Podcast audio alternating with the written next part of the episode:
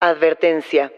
Este programa contiene casos de crimen, apariciones, misterio, conspiración y violencia. El contenido de estas piezas puede ser sensible para algunos miembros del público. Aconsejamos discreción.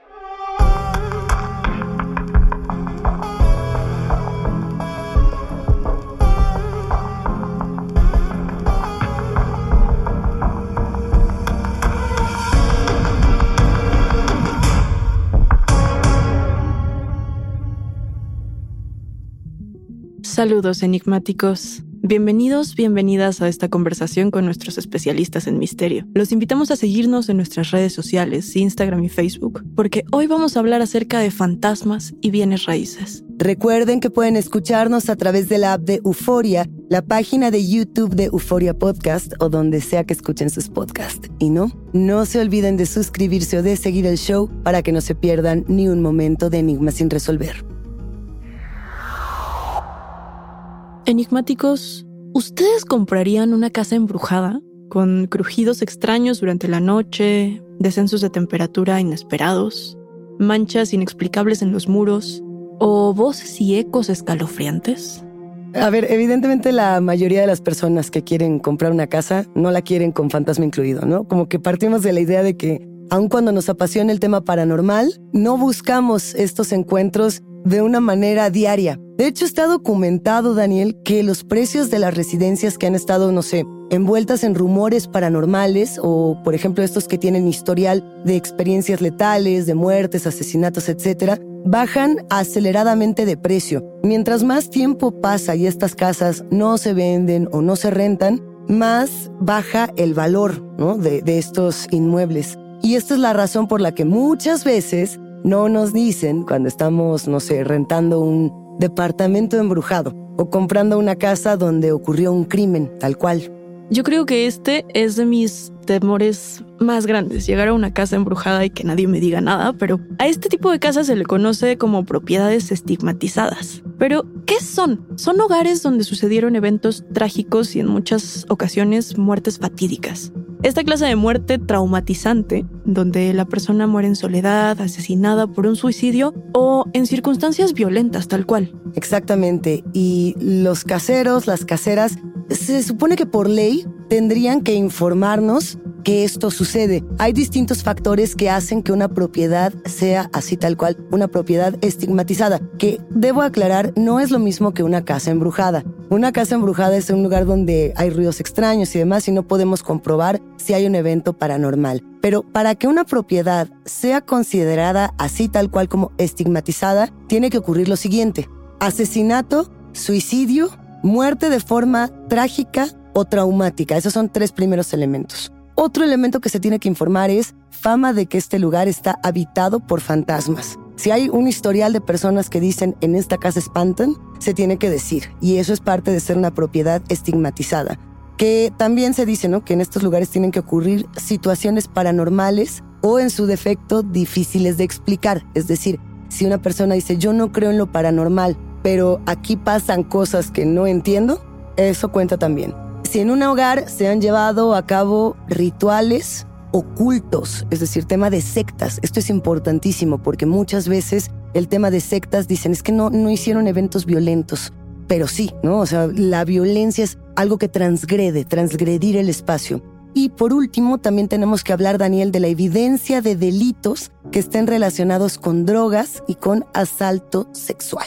Yo pensaría que una propiedad estigmatizada como las que estamos hablando hoy, Luisa, como este término que tú me enseñaste, se quedaría en sucesos violentos o paranormales. nunca me imaginé que todas estas otras situaciones estuvieran también dentro de esta categoría. Y te las tienen que decir, eso es lo que te lo tienen que notificar, se supone.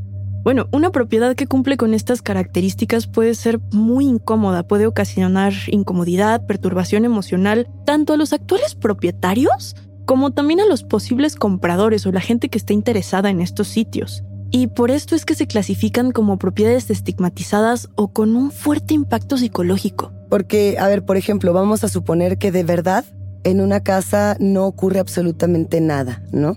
Pero se dice que ahí pasan cosas si tú no notificas esto y una persona se entera por su propia cuenta, le puedes causar un daño emocional y te puede demandar por ese daño emocional, ¿no? Y es esta situación la que hace enigmáticos que estas residencias sean muy complicadas de vender. Requieren un esfuerzo verdaderamente sobrehumano por parte de, quienes se encargan de bienes raíces para poderlas vender. Tienen que verdaderamente ponerse creativos, ¿no? Y a veces lo logran y a veces no. Y hay casas que tienen 30 años que nadie las compra o que nadie las vende por estos incidentes. Pero también es muy interesante cómo ya hay muchas personas que sí deciden comprar este tipo de casas por distintos factores, que el primero y el más común puede ser tal vez la economía, pero también hay personas que lo deciden por fanatismo, por curiosidad o por realmente querer estar ahí. Ya hay todo un mercado de compra y venta de estas casas y es fascinante. Verdaderamente, a ver, esta que les vamos a contar, esta historia, tiene que ver con la industria de las jikobuken, ¿no? Hay toda una industria, para bien y para mal, de las casas embrujadas o de las casas malditas o de las propiedades estigmatizadas. Para hablar de las jikobuken, nos tenemos que ir hasta Japón. Los japoneses usan el término jikobuken, que se escribe tal cual con doble K, jiko con K, buken, doble K, se usan tal cual para referirse a las casas estigmatizadas. Tienen otro término los japoneses para las casas embrujadas. Ellos sí tienen una separación muy clara. Ellos dicen que luego de estas muertes violentas o estas muertes inesperadas, surgen los yurei. Y los yurei, Daniel, son este tipo de fantasmas que de entrada son los más aterradores. Visualmente son estos fantasmas que tenemos muy localizados con los largos cabellos, con estos cuadros que vienen desde principios de siglo que son y muy inquietantes, pero también muy melancólicos porque los yurei como tal sería el equivalente en Occidente a las almas en pena, las almas que no pudieron transitar hacia otro plano. Un ejemplo del cine, ¿no? De los yurei y de los jikobuken sería Ju-on. No sé si recuerdas esta saga de Kayako Sadako, de esta casa donde una mujer y su hijo, que su hijo es Toshio, mueren en unas condiciones terribles, ¿no? El papá los mata a ambos por celos y en ese lugar donde fueron asesinados cae una maldición. La traducción de Ju-on al castellano, si no me equivoco, fue tal cual La Maldición y tuvo su remake, ¿no? Tuvo su reboot en Estados Unidos donde salía Sarah Michelle Gellar. Ahí está para los que quieran volver a ver esta película. Pero bueno, las principales víctimas de los Yurei en estas famosas Jikobuken son los estudiantes extranjeros que buscan rentar departamentos muy baratos, sobre todo para llegar a las universidades japonesas, y no tienen ni la menor idea de lo que les espera cuando llegan a Japón, ¿no? Ellos, por ejemplo, están en Estados Unidos, en México, en Latinoamérica y dicen, necesito rentar una propiedad muy barata. Se meten a internet, encuentran este departamento baratísimo y lo que pasa es que es un jikubuken, entonces los van a espantar. Eso es lo que puede pasar potencialmente. Puede pasar eso, pero yo también sabía que, sobre todo en Japón, sí hay un público muy aficionado de buscar estos lugares y vivir en estos lugares. A eso vamos a llegar, porque hay un libro que se llama Yurei Attack. Este libro lo hicieron justamente Altmat y Yoda Hiroko y lo hicieron para que las personas extranjeras pudieran saber dónde estaban los Jikobuken y dónde estaban los Yurei. Pero también lo hicieron para las personas estaban interesadas en vivir voluntariamente en estos lugares. El libro lo encuentran tal cual como Yurei Attack, guía de supervivencia de los fantasmas japoneses. Está verdaderamente fascinante, es muy divertido. Pero bueno, justo, las personas que sí quieren vivir en los Jikobuken. Eh, en este contexto apareció un reportaje muy interesante, es un reportaje especial de la BBC, también hay otro de The Guardian, donde apareció un personaje muy extraño llamado el agente fantasma.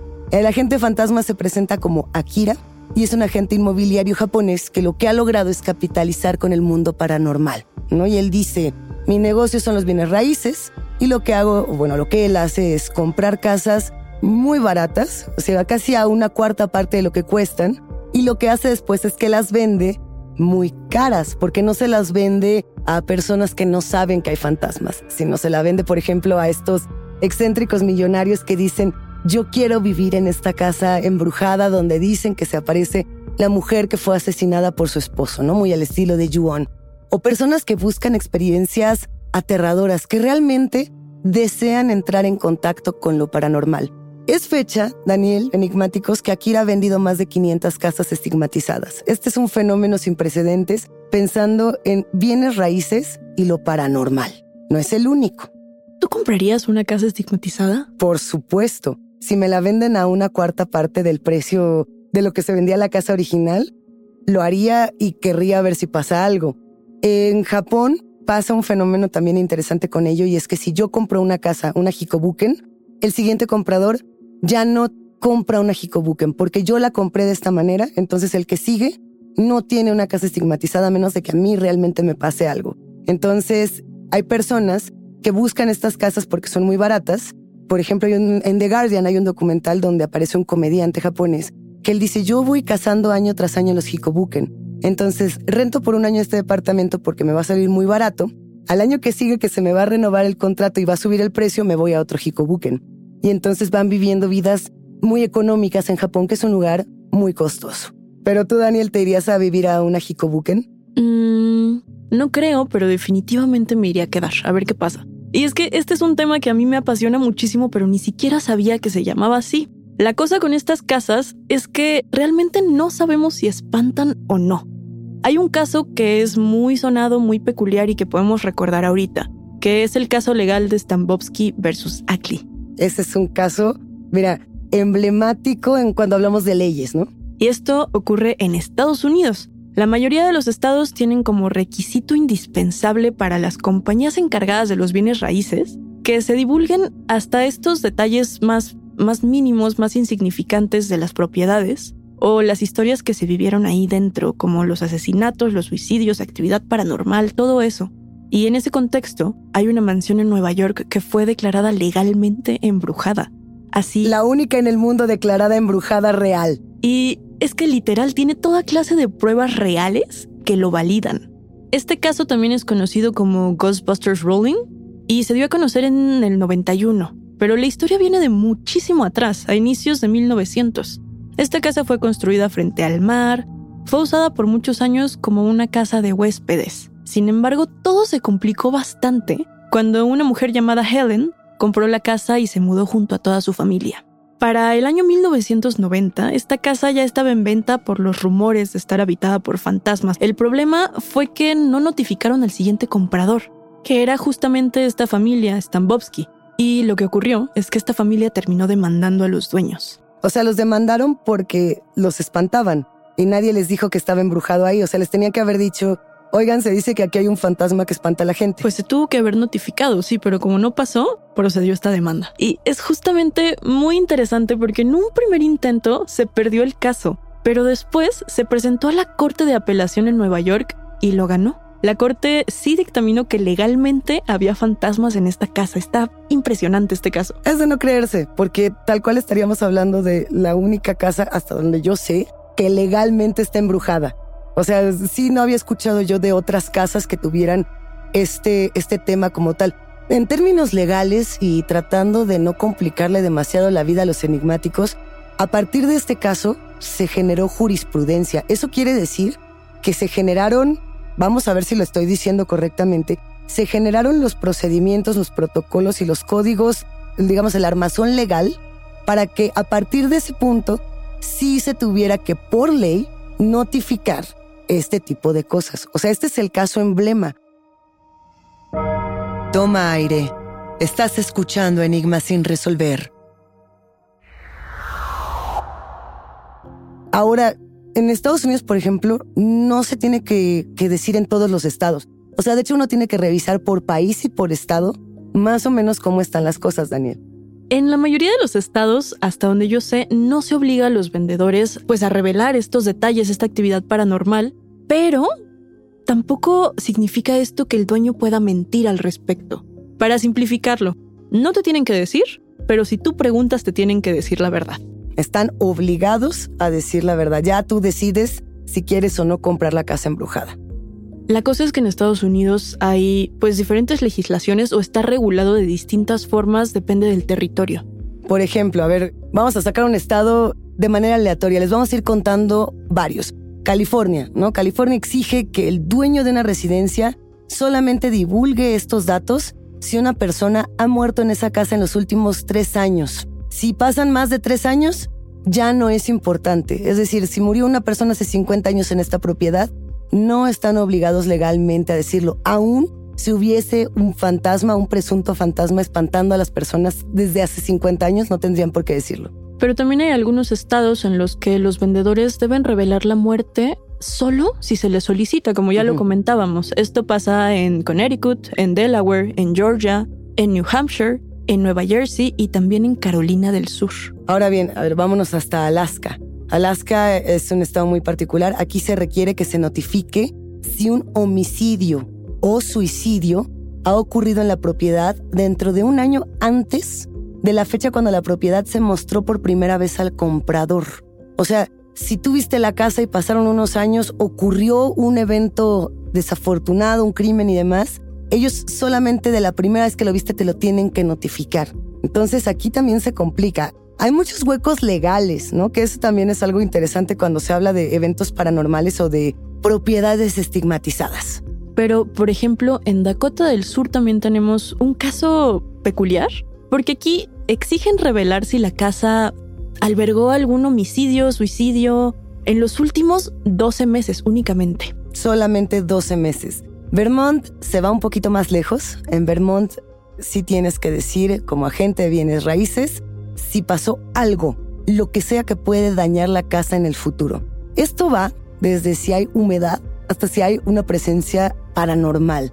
Y el comprador, la compradora de esta casa, legalmente puede denunciar y demandar por cualquier cosa que se les oculte, que en realidad así tendría que ser. Yo veo a Vermont como un ejemplo bastante válido de qué es lo que tendría que hacerse por parte de las agencias inmobiliarias, ¿no? Aquí dicen, la muerte de una persona en el inmueble puede ser considerado un elemento que afecte el valor, ¿no? Porque no solamente nos estamos refiriendo a eventos paranormales. Imaginen, por ejemplo, que se enteran que la casa en la que ustedes viven tiene debajo un cementerio, ¿no? Que es algo que se escucha mucho. No importa si asustan o si no asustan. El valor de la casa puede disminuir. Si la casa, por ejemplo, tuvo un evento de violencia que tiene que ver con el crimen organizado a nivel internacional, eso también va a afectar su valor y se tiene que saber. Entonces ahí yo pondría a Vermont con una palomita de que están haciendo su, su trabajo en el tema paranormal. Es que yo entiendo completamente tu sentir respecto a esta ley porque yo sé y nos has contado en otros episodios que ya te ha tocado vivir en un lugar con esta clase de historias. Y que cuando le pregunté a la casera si habían pasado estas cosas, la casera lo primero que me dijo fue, yo no tengo ninguna obligación moral o legal de informarle lo que sucedió. De ahí fue que yo investigué que en México, por ejemplo, no tenemos protocolos suficientes para hablar del tema. O sea, en México podemos comprar toda clase de propiedades donde han ocurrido cosas impensables y no nos lo tienen que decir.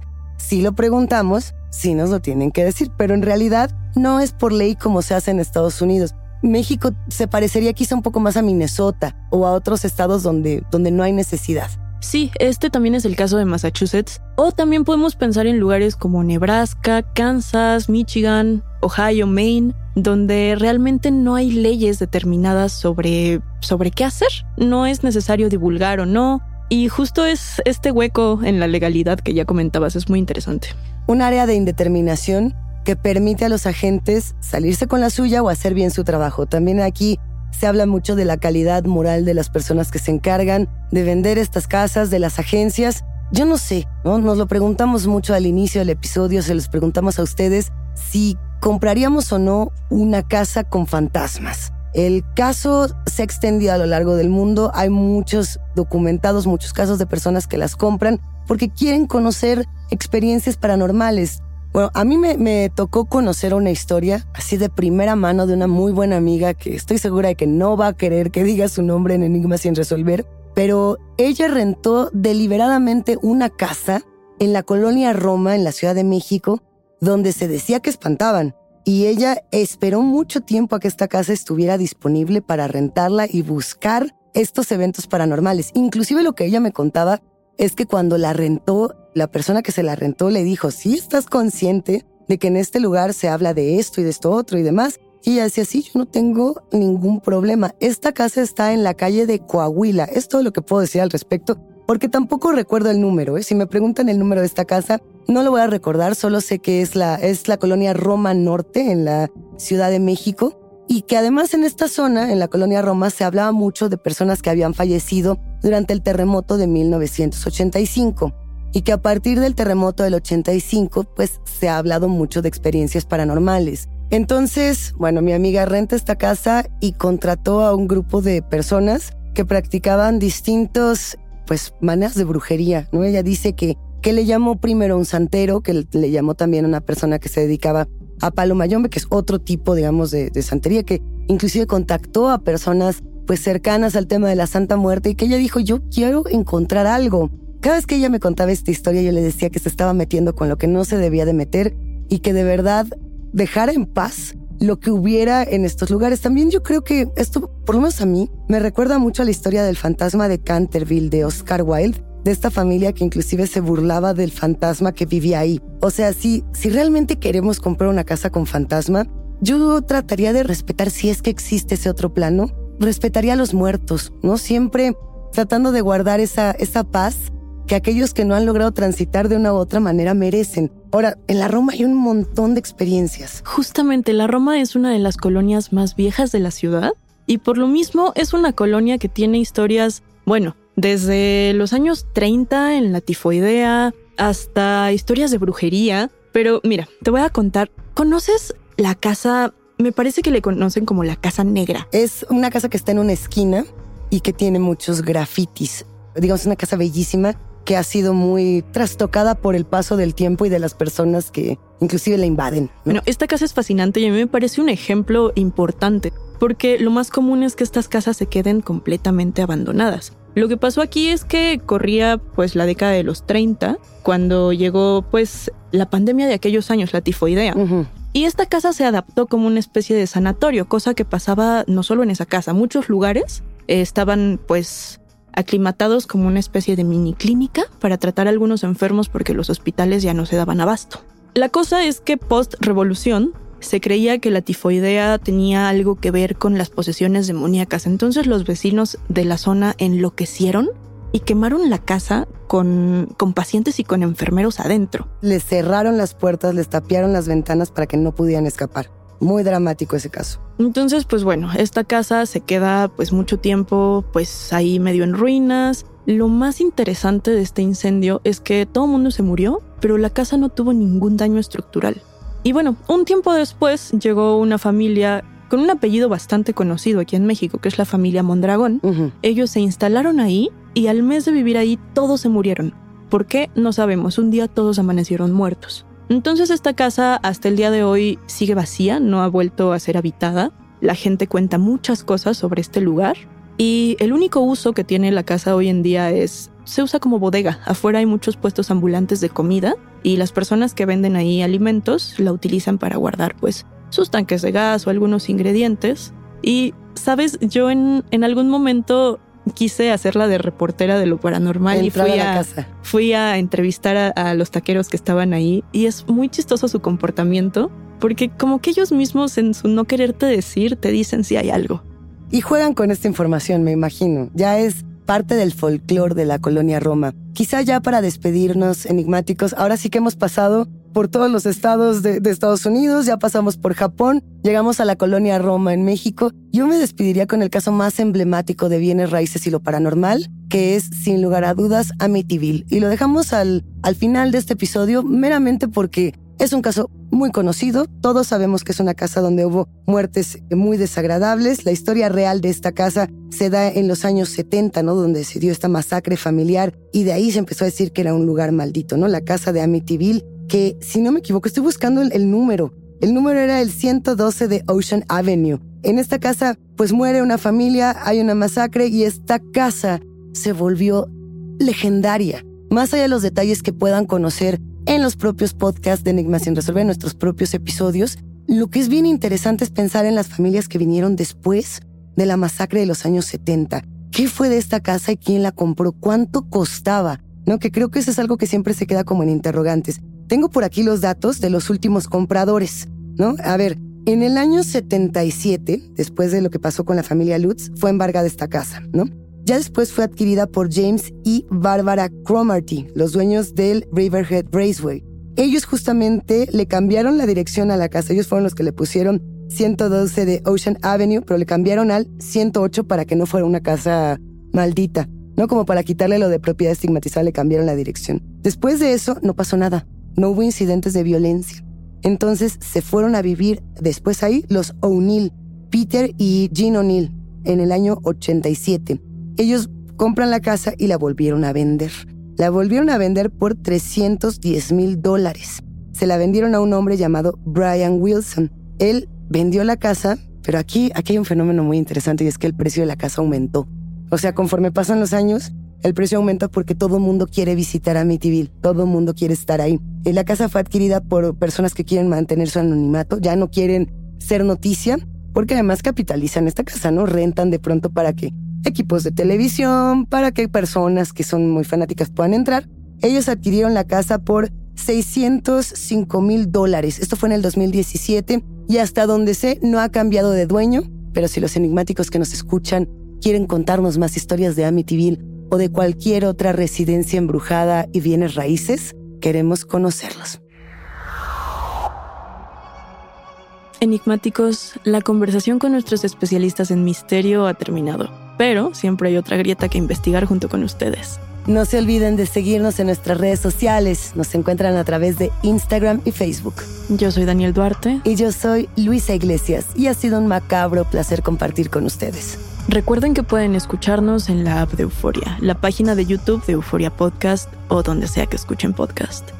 Denle follow o suscríbanse al show en donde sea que nos escuchen y así no se pierdan ni un momento de enigma sin resolver.